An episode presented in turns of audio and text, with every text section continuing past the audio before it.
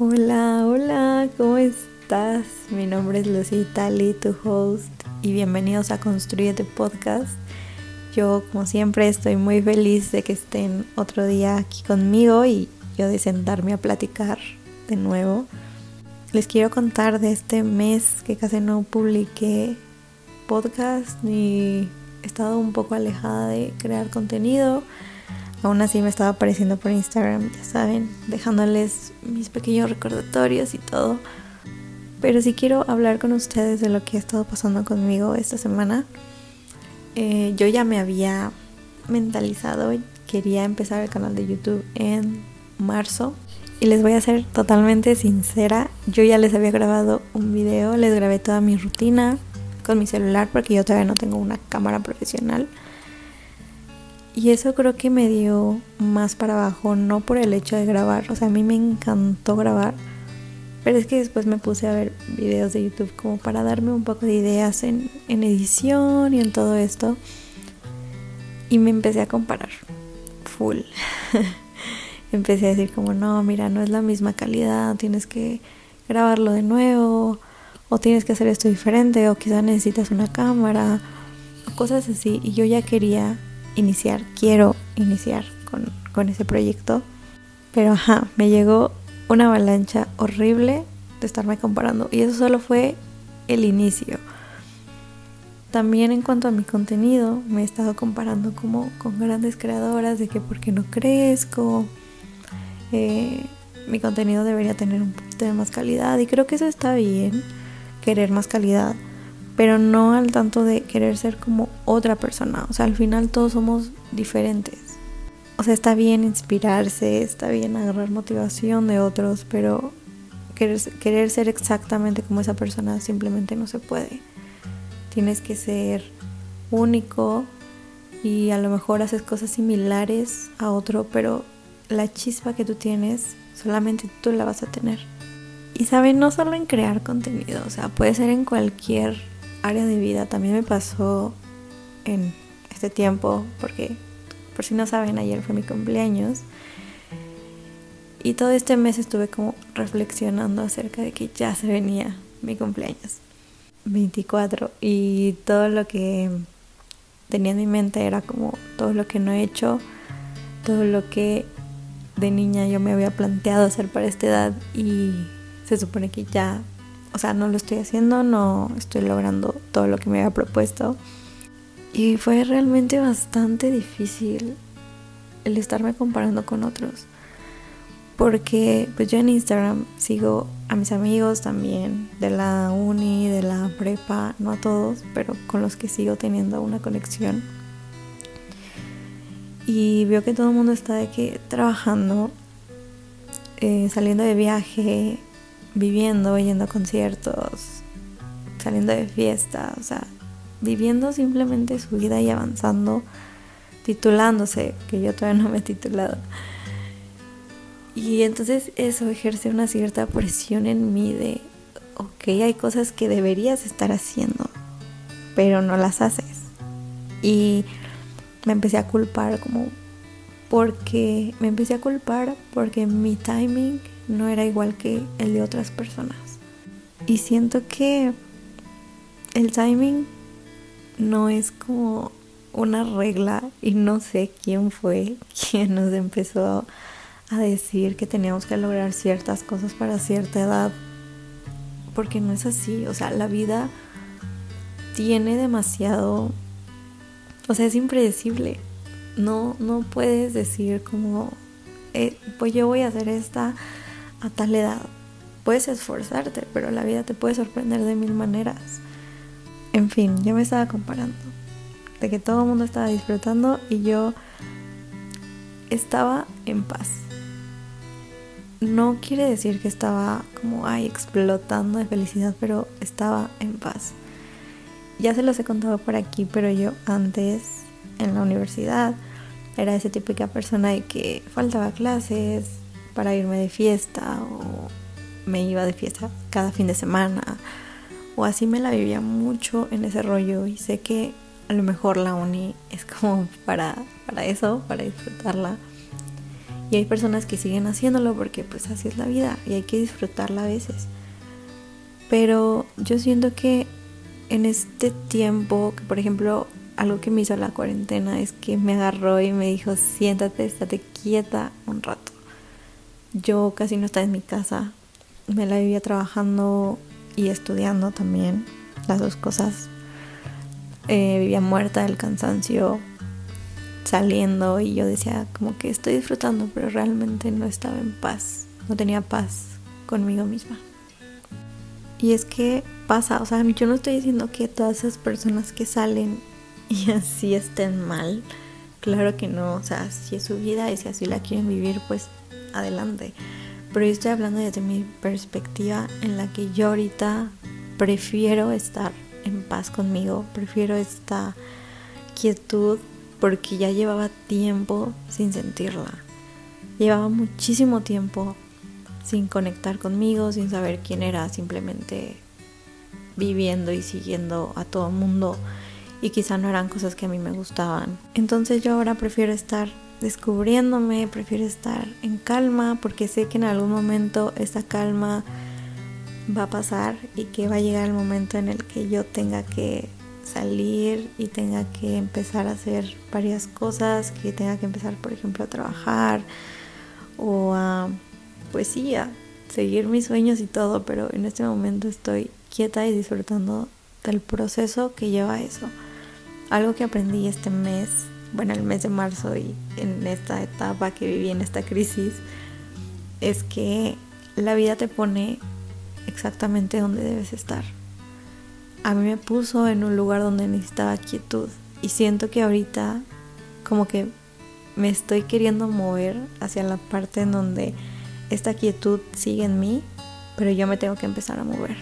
Y realmente creo que la vida tiene maneras increíbles de, de moverte, de ponerte donde necesitas, pero tú obviamente no lo sabes en ese momento lo sabes hasta después, o sea, hasta, hasta que lo vives, hasta que lo reflexionas. No tienes que saber exactamente qué haces en cada momento de tu vida. O sea, hay momentos de incertidumbre, aunque a muchos no les guste, personalmente yo odio la incertidumbre, pero he tratado de hacer mi paz con ella. Porque si no hubiera incertidumbre, las sorpresas, que es algo tan bonito, no podrían pasar. Entonces, bueno, dicho esto, sigamos hablando de la comparación, yo estaba así en todos los aspectos de mi vida, yo me estaba comparando con lo que veía en redes sociales y algo que quiero que entiendan es que en redes se ve el 20% de la vida de alguien. O sea, es un highlight, literal. Sé que muchos lo dicen, pero realmente no lo entendemos en cualquier sentido, ya sea en la vida o por ejemplo, en los estándares de belleza también puede ser que alguien postee una foto y digas, no manches, se ve que es súper segura, se ve que tiene mucha autoestima, mucho amor propio. Y conozcas a esa persona de repente y digas, no es cierto, o sea, no es como yo me la imaginaba, tiene sus, sus problemas, tiene sus inseguridades, todo el mundo las tenemos. Y realmente lo que vemos en redes sociales es nada de la vida de alguien. Puede que estén blogueando y eso, pero no sabemos cómo piensan, no sabemos lo que sienten, a, menos que esas personas decidan externarlo y decidan ser reales, pero la mayoría de, de la gente en internet no son 100% reales. O sea, véanme a mí, no estoy diciendo que, ay, sí, todos son malos y, y yo no. O sea, no, todo este tiempo que estuve inactiva, como que me estuve presentando por ahí en mis historias de Insta, grabando algunos TikToks o, o Reels así. Obviamente no les conté de esto y ustedes no sabían que estaba pasando por esto. Y si yo posteo una foto, no sé, una story, por ejemplo, recordándoles algo, diciendo, ok, hoy les voy a hacer el día un poquito mejor, les voy a dejar un consejo por ahí, por las historias, o les voy a grabar un video eh, que los aliente, que los motive. Eso no quiere decir que yo esté acá, de este lado, que yo esté bien totalmente, que yo esté feliz, que yo me dedique a eso, que yo esté bien con mi vida. O sea, lo estoy. Pero con eso no quiere decir que ya sepan como toda mi vida. ¿Saben? Yo no les contesto porque yo ni siquiera lo había aceptado. Obviamente quiero que vean a una persona real porque creo que es lo más saludable que puedes ver en redes sociales, a una persona real. Sea lo bueno, sea lo negativo, sea con lo que batalla, absolutamente todo. Por eso ahorita me decidí sentarme, me acabé de bañar y les voy a contar, les voy a ser totalmente real. Yo iba a grabar hoy, bueno no, desde el martes iba a grabar. Pero dije, no, bueno, hoy lo grabo en la mañana. Entonces me puse a hacer mi rutina y, cuando llegué a desayunar me quedé viendo una serie. Y después me quedé viendo TikToks. Entonces dije, ay no, ya no lo hice, tal vez lo puedo hacer en la noche o más tarde, no sé, o mañana, cosas así. O sea, ya lo estaba postergando. Y ahorita que salí de bañarme, dije, ¿sabes qué? Siéntate, acuéstate. O sea, literal ahorita estoy en mi cama. Perdón por la voz ronca.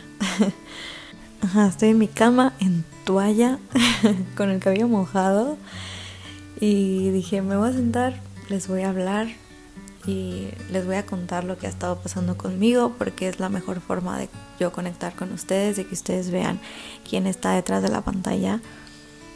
Y les cuento esto porque eso, quiero que vean que todos somos humanos, que nadie es perfecto en redes sociales, que nadie que poste algo es porque está teniendo su vida perfecta. Todo el mundo batalla todos los días. Algo que aprendí es que los problemas realmente nunca se van a acabar, pero sí puedes elegir los problemas que valga la pena pelear. No sé si me entienden. Pero ajá, todo el mundo tiene eso, todo el mundo tiene inseguridades cuando se viste, cuando se maquilla, cuando sale. Hace poquito yo me puse un outfit, salí y me sentía muy incómoda. porque ¿Quién sabe? no lo supe, pero así me sentía. O sea, no porque yo esté de este lado creando contenido, significa que soy una persona perfecta. Y si quiero que lo entiendan, porque así como soy yo, son muchas y muchos y muchos creadores de contenido. Lo digo para que no caigan como yo en la comparación de de que ay su vida es perfecta este quisiera tener su vida quiero ser como esa persona y desaprovechen esta persona que ustedes son hoy porque no lo entienden no lo entiendes que sé que estoy hablando con una persona pero tú eres maravilloso maravillosa maravillosa.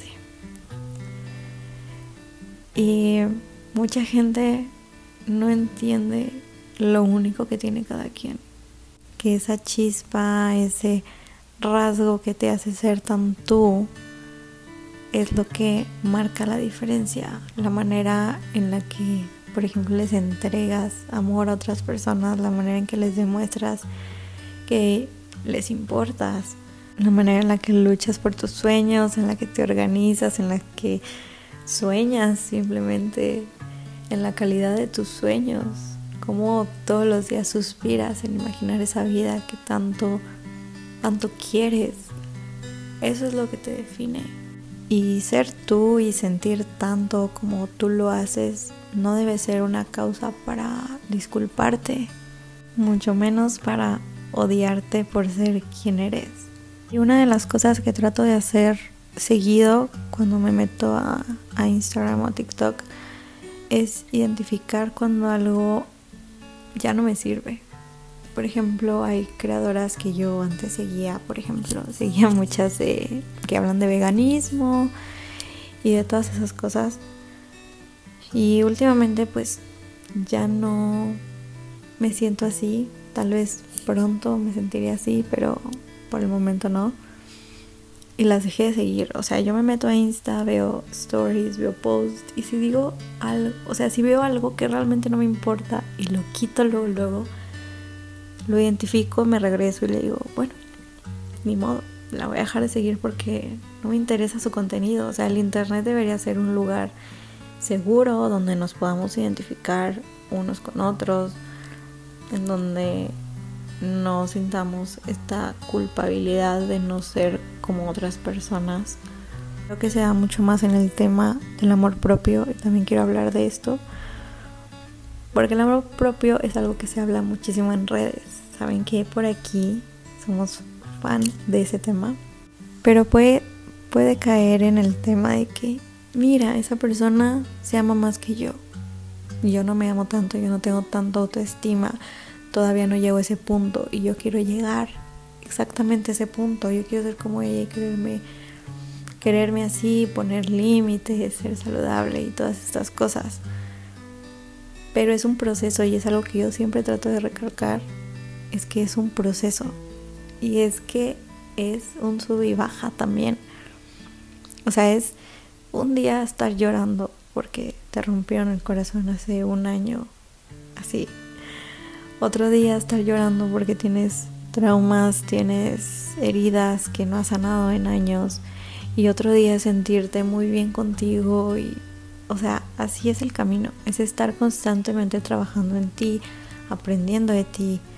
No es que la gente que publica sobre el amor propio o una frase o algo así, no es que ellas se quieran y ya, es que a lo mejor están en ese proceso, a lo mejor no tienen tanto amor propio como el que, que quieren aparentar o como el que te hacen a ti creer, a lo mejor están batallando en ese proceso y publicarlo es una manera, no sé, de sobrellevarlo, es una manera de contarle a la gente que están en ese proceso. No quiero decir que todas las redes sociales son mentiras, pero sí que es un 1%, es un 10%, no es el 100% de lo que es una persona real. Y saben, me costó entenderlo porque de alguna manera yo logro a veces no estar cómoda el 100% conmigo. A veces me desespero, me enojo y conmigo misma. Y veo a estas personas en el internet, ya sean amigos, ya sean creadores, influencers, lo que sea. Y digo, dude, o sea, yo quiero estar así de cómoda conmigo, quiero estar así cómoda con mi vida. Pero es que no es que esas personas estén 100% cómodas. Simplemente es un momento feliz de su vida, es un momento donde se sintieron bien, tal vez después hablarán de, de cómo no estaban bien. Y así. o sea, no es como que todo sea perfecto y no es un lugar al cual llegar. Creo que eso es muy real y es algo que deberíamos de quitar de nuestras expectativas. Llegar a un mundo en donde todo va a ser perfecto. Creo que todo va a ser aprendizaje, errores, fallar y eso no es malo, es crecimiento. Ay, otra cosa que aprendí de esto eh, con la situación de YouTube que les cuento que ya había grabado me recordé que en cuanto a metas, todas esas personas grandes que han logrado, por ejemplo, que sus videos se vean tan bonitos, tan de calidad, y no solo en la creación de contenido, o sea, también en, no sé, personas como que han creado grandes cosas, que han logrado grandes cosas, no empezaron siendo perfectas desde el inicio se llevó tiempo de práctica y práctica y ser constante y estar practicando una y otra vez y de equivocarse y hacerlo de nuevo, de iniciar algo y fallas y empezar de cero otra vez. O sea, todas estas personas no llegaron ahí porque sí, de la noche a la mañana. Les llevó trabajo y les costó y les llevó tiempo, pero sobre todo les llevó la constancia y la persistencia. Y ahí me dije a mí misma, si no empiezas, ¿cómo es que vas a llegar ahí? Si no empiezas a caminar. O sea, iniciar algo no tiene por qué ser perfecto. Y gran lección de eso es, es este podcast. yo cuando lo inicié decía, ¿cómo me voy a sentar a hablar tanto tiempo si yo hablo tan poquito? O sea, de verdad, yo soy una persona introvertida, ya se los he contado, creo, por aquí. Pero, ajá, yo hablo bien poquito. es difícil que yo hable por más de media hora seguida, fácil. Y aquí lo he logrado con la práctica. A veces los he hecho más cortitos, Por ejemplo, ahorita me estoy explayando bastante y es algo que yo estoy muy orgullosa, pero sé que es porque he hecho este podcast, porque me he sentado varias semanas a hablar con ustedes y he ido mejorando poco a poquito. Entonces, si tú quieres iniciar algo, lo que sea en tu vida, y tienes como que miedo de que esta perfección no se dé en el primer intento, recuerda que todas las personas grandes que están logrando cosas increíbles que tú admiras no llegaron ahí porque sí. No le salió bien a la primera. Requirió de varias veces que lo hicieran desastroso, que lo hicieran de mala calidad, que lo hicieran mal, que batallaran. Requirió de mucho. Y se cayeron y se volvieron a levantar y eso es lo que hace la diferencia en cuanto a metas. Y se me ocurre un ejemplo como es como cuando vas a aprender a nadar o vas a hacer un ejercicio, un deporte.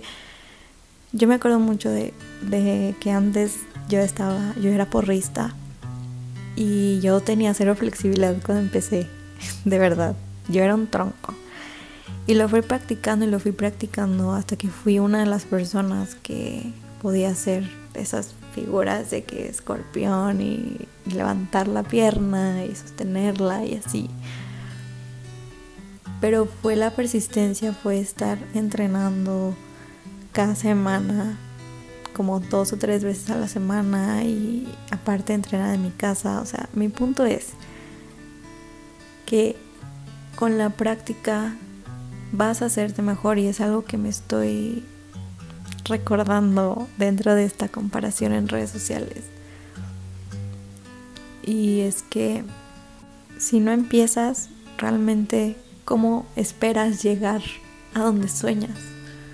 Si no empiezas a hacerlo porque tienes miedo de que no te salga perfecto. O sea, vas a ir mejorando en el camino, pero mientras tienes que empezar. O sea, es, lo más difícil de todo, empezar, porque no lo pensamos demasiado. Y una última cosa en la que me estaba comparando es en mi rutina. Ustedes creen que yo tengo mi rutina toda establecida. Sí tengo cosas que hago diario en la mañana y que trato de hacer constantemente porque son pues cosas no negociables para mí, como por ejemplo escribir, hacer journaling en la mañana, tomarme mi cafecito, eh, prender una velita y todo eso. O hacer ejercicio también. Pero precisamente en TikTok viendo todas estas rutinas aesthetic y súper productivas de que me levanto a las 5 de la mañana y hago todo esto, trabajo y así, sí me llegué como a decir, como no estoy haciendo las cosas bien.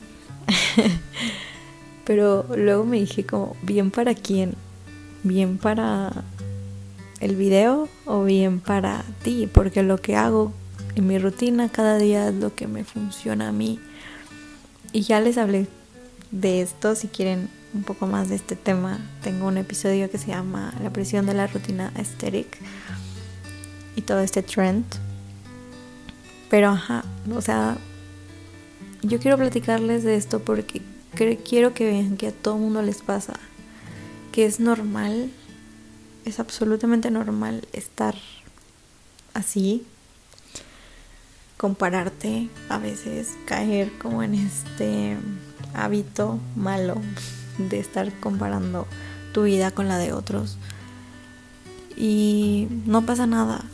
Es humano, es normal, nos pasa a todos, me está pasando a mí, como seguramente les pasa a otros. Con esto quiero decir que no tienes por qué ser perfecta todo el tiempo, no tienes por qué ser aesthetic, no tienes por qué hacerlo todo exactamente bien.